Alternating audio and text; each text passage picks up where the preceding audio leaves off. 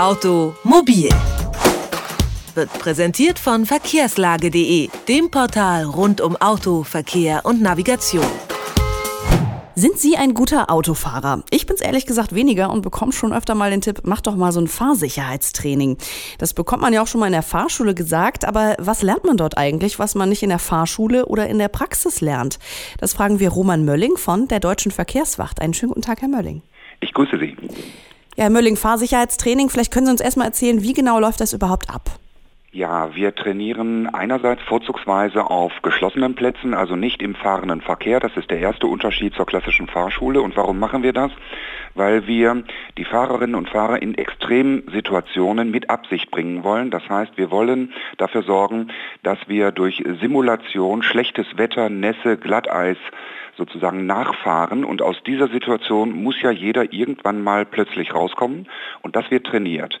Das machen wir einmal in sogenannten geschlossenen Verkehrsübungsplätzen, aber wir fahren auch unter einem anderen Aspekt mit den Teilnehmern in den Verkehr wieder rein. Unter dem Motto Unfallverhütungstraining bringen wir den Leuten ein paar Tipps bei zum Thema defensives und vorausschauendes Fahren. Denn selbst wenn man selber ja gut fährt, äh, hat man ja die Schwierigkeit oftmals, dass ein anderer sich nicht benimmt und auch dann kommt man im Echtverkehr in kritische Situationen.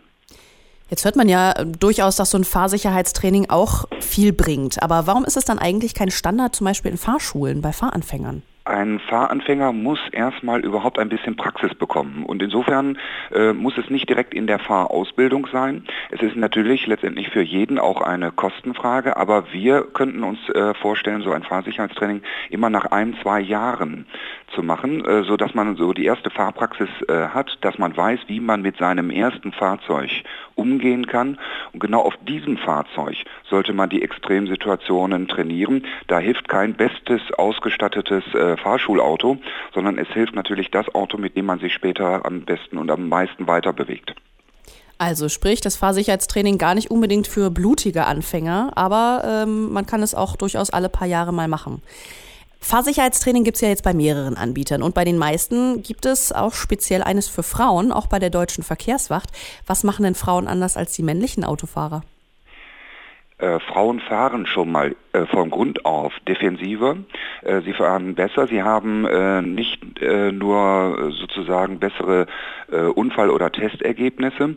Aber warum Frauen interessanterweise gerade diese Frauentrainings haben wollen, das liegt an etwas anderem. Sie wollen sich eben nicht mit Männern messen. Und wir haben auch festgestellt, dass Frauen in diesen Fahrschulsituationen, aber auch grundsätzlich in anderen Kurssituationen anders lernen, effektiver lernen und insofern wünschen sich Frauen sozusagen unter sich zu bleiben. Ich darf aber auch gleichzeitig ähm, alle Interessierten wieder enttäuschen, denn die Realität ist eine andere. So viele Frauen sind es gar nicht, die das äh, wahrnehmen wollen. Unsere Kurse finden dadurch nämlich fast gar nicht statt, äh, weil zwar die Frauen, wenn man sie fragt, äh, sagen, ja, ich würde, könnte mir das vorstellen, ein separiertes Training zu haben, aber gebucht wird es dann letztendlich nicht. Wir konzentrieren uns hier auf geschlossene Gruppen, um dort in den äh, Frauenkursen sozusagen dann das Fahrtraining zu äh, erlernen oder auch äh, den Tipps beizubringen. Wie ist es denn jetzt eigentlich, wenn man äh, privat ein älteres Auto fährt? Zum Beispiel ein 83er Golf, sage ich jetzt einfach mal. Ähm, fährt man da zwangsläufig unsicherer? Im Unterbewusstsein zumindest ja. Wenn jemand überhaupt mal das Erlebnis hatte, diesen 83er Golf mit einem 2013er Golf zu vergleichen und setzt sich danach wieder in den 83er, dann wird er automatisch unsicherer sein. Warum? Heutzutage äh, gibt es nicht nur die einfache Servolenkung, sondern insgesamt funktioniert die Lenkung besser. Die Lenkung ist direkter, das heißt, das Auto reagiert anders, das merkt man schon.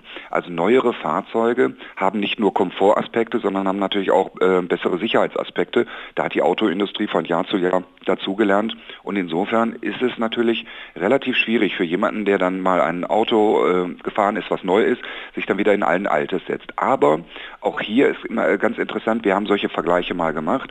Die Leute, die sich dann wieder in ein altes Fahrzeug setzen, die reagieren auf jeden Fall schon so, wie wir uns das wünschen. Sie fahren nämlich bewusster, vorausschauender, eben in diesem Wissen, dass dieses Auto noch nicht die neueste Technik drin hat.